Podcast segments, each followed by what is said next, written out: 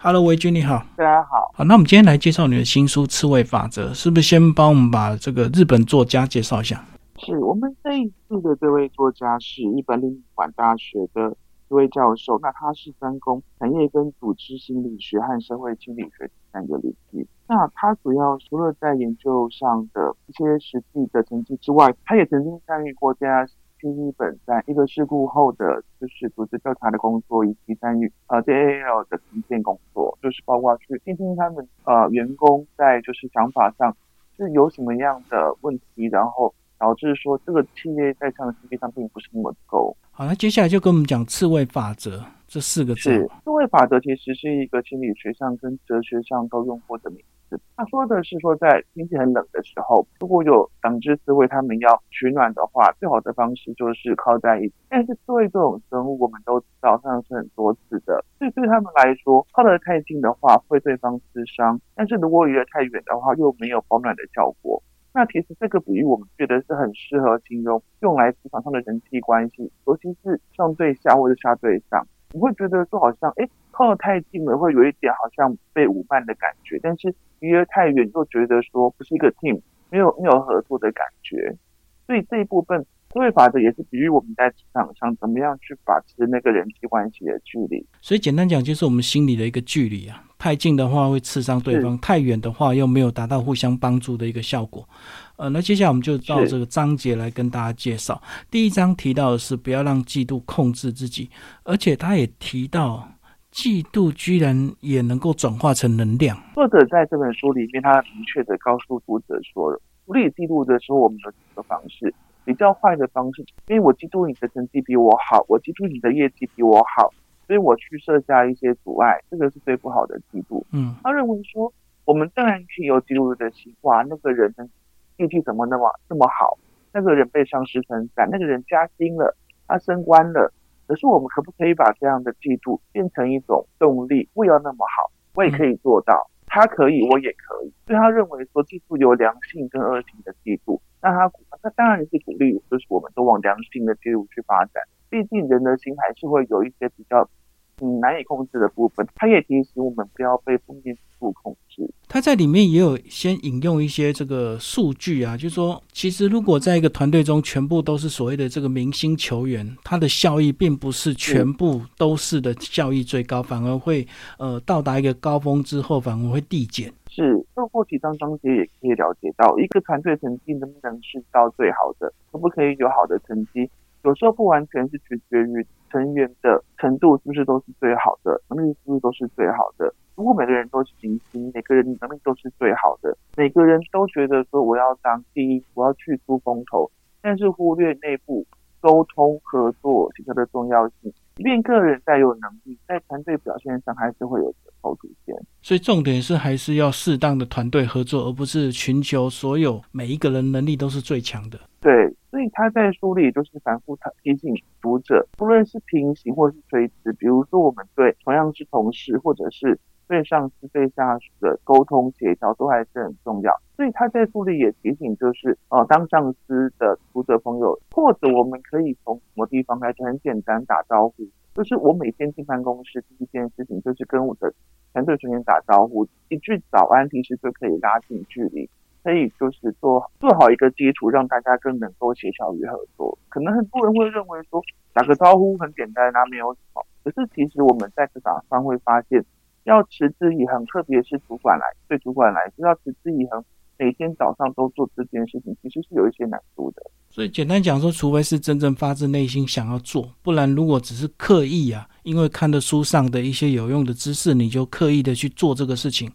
那如果没有持久的话，其实它还是不会达到效果。在书里也有提到，其实比如说呃，上司对部署的一个赞美跟直接给奖金，都会在这个呃部署的脑中。产生一些变化，就是一个良善的一个效应。对，因为书里也提到，就是重点是奖金跟赞美其实都是一种鼓励。那他也特别提到说，呃，赞美这个部分，当上司的人其实可以特别注意一个部分，我们要选择称赞努力，而是称赞成绩。作者是提醒我们说，当然成绩是很重要的，所有的企业都是业绩导向。他也提到，上司有时候因为就是业绩的关系，对部署可能没有办法完全平等，这是无法避免的。但是还是不能够忽略到努力这一段，因为他认为说，他透过各种研究发现，如果我们是称赞成绩而不是努力的话，被称赞的人会有两种反应。长久以来，一直被称赞成绩的人，他他们在走下坡，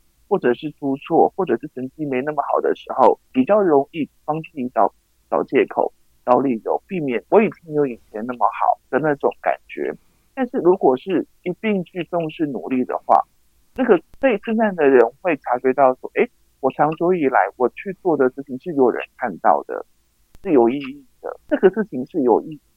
无论是对公司或是对社会，都是一个对大脑一个很正面的。所以他认为说，不但要称赞，而且要能够称赞对方。这样，所以简单讲，就是一个是称赞努力过程，一个是称赞这个结果。当然，两个都很重要。可是有时候称赞努力的过程，反而会得到更持久的一个效益。包括我们赞美学生。也是一样啊，学生考试考得很好，赞美他；或者是他因为考试很努力的准备，也要赞美他。那如果说呃，上司或老师的沉默，反而有时候对部署或对学生是个伤害。对，作者特别提醒我们，就是如果说在该称赞的时候不称赞，你已经看到他的努力，但是你却保持沉默的话，某种程度上。是有可能会被视为一种斥责，这个努力其实没有那么重要，或者是你其实做错什么事情，只是我不想当面骂你，那个压力是存在的。所以对雇主来说，他如果没有得到正面的肯定，或者是正正面的回应的话，他会回头质疑说：，诶，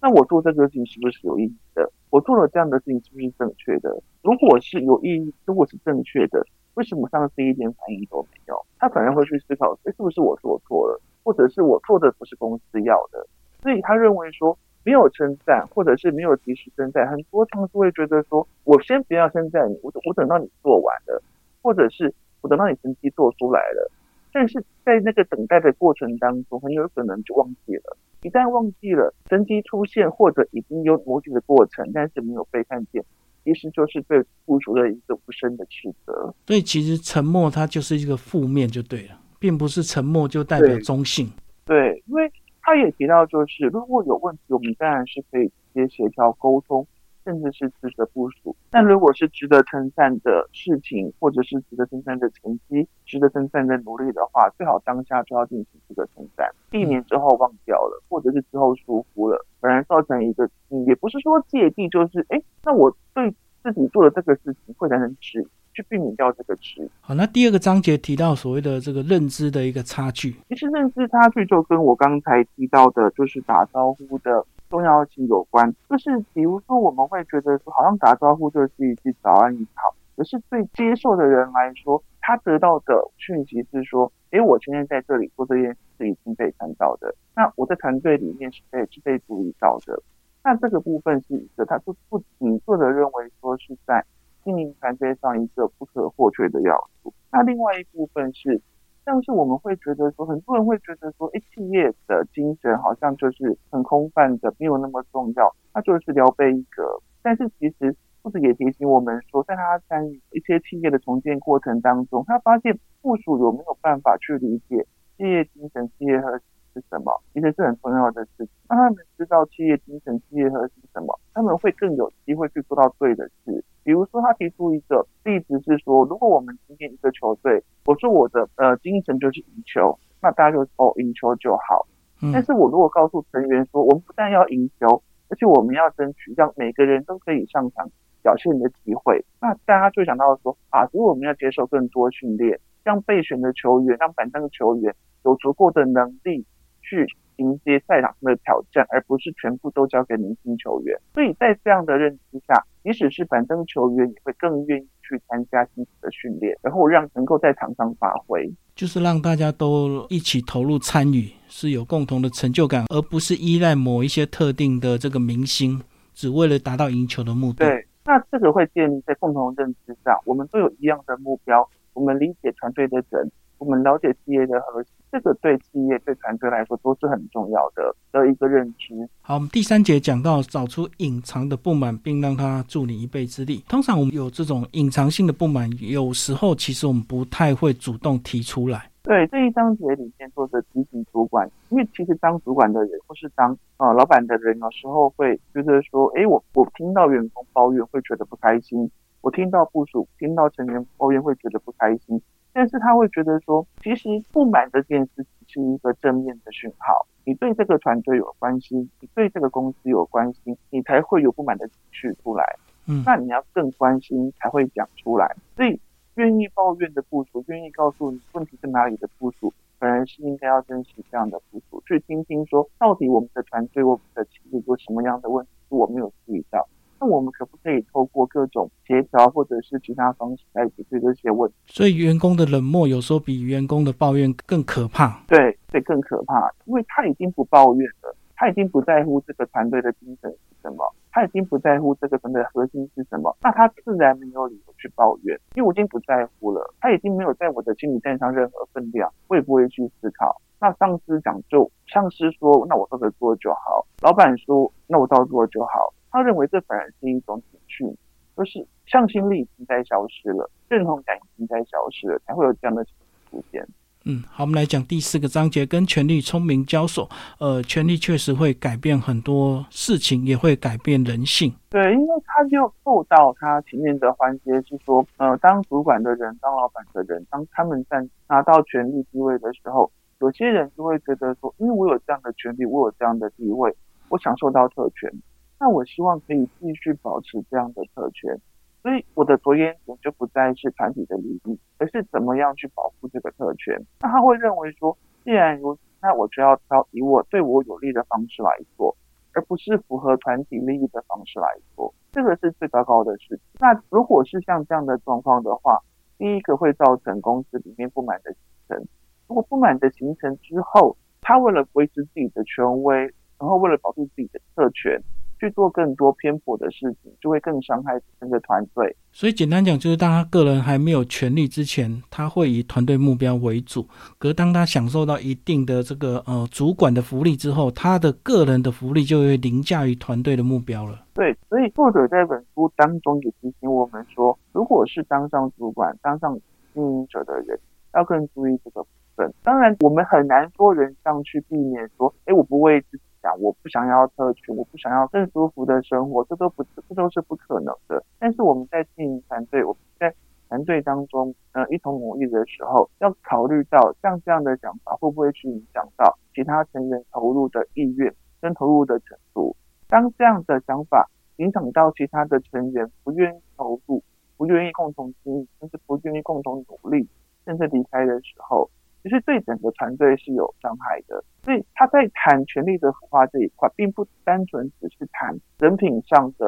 变化，而是谈这些变化带来的对企业本身、对企业文化、对团体本身运作的影响。第五章我们讲到找回失去的信用，这个信赖关系有时候会在一瞬间或者一个事情马上就会瓦解。对我觉得作者很妙的地方是说，还在前面谈到很多啊建立团队向心力的方式。但是大家都会做错事情，我们可有可能因为一个什么样的认知差，很可能因为当时的一个什么想法上的失误，所以做了不对的事情。不管是对同事，或是对上司，或是对下属，都是一样的。那他认为说，在这个时候，如果可以的话，就还是要去修补这样的破裂。所以他认为说，在这个情况下，即使是我们对外，比如说企业，他举的例子是一个美国航空公司在犯错的时候，他怎么样去应对？那在做这样的应对的时候，其实我觉得他的这个部分其实是不管是对外或是对内都是通用的。他认为说道歉是一定要的，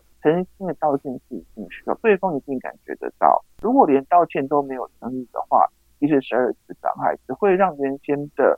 错误继续错下去，错得更深。所以他认为打从心底的道歉，好好的去道歉是需要的。那这个部分可能大家会觉得说，哎，对啊，道歉本身就是需要，做错事就是要道歉。说真的，我觉得蛮实用的，就是他会觉得说，在进行完道歉的程序之后，我们可以把就是对方当做商量的对象，重建那个信任感。因为我们会找来当做商量对象的人，通常是我们信任的人。那我们的信任其实就是一种回报。我们即使之前有过纷争，我们有过争吵，OK，但是我还是信任你的，所以我愿意把你当做商量的对象，会传递出这样的讯息，对于说夫人际关系是有帮助的。好，今天非常谢谢张维军为我们介绍这本新书《刺猬法则》，好优文化出版，谢谢。好的，谢谢您。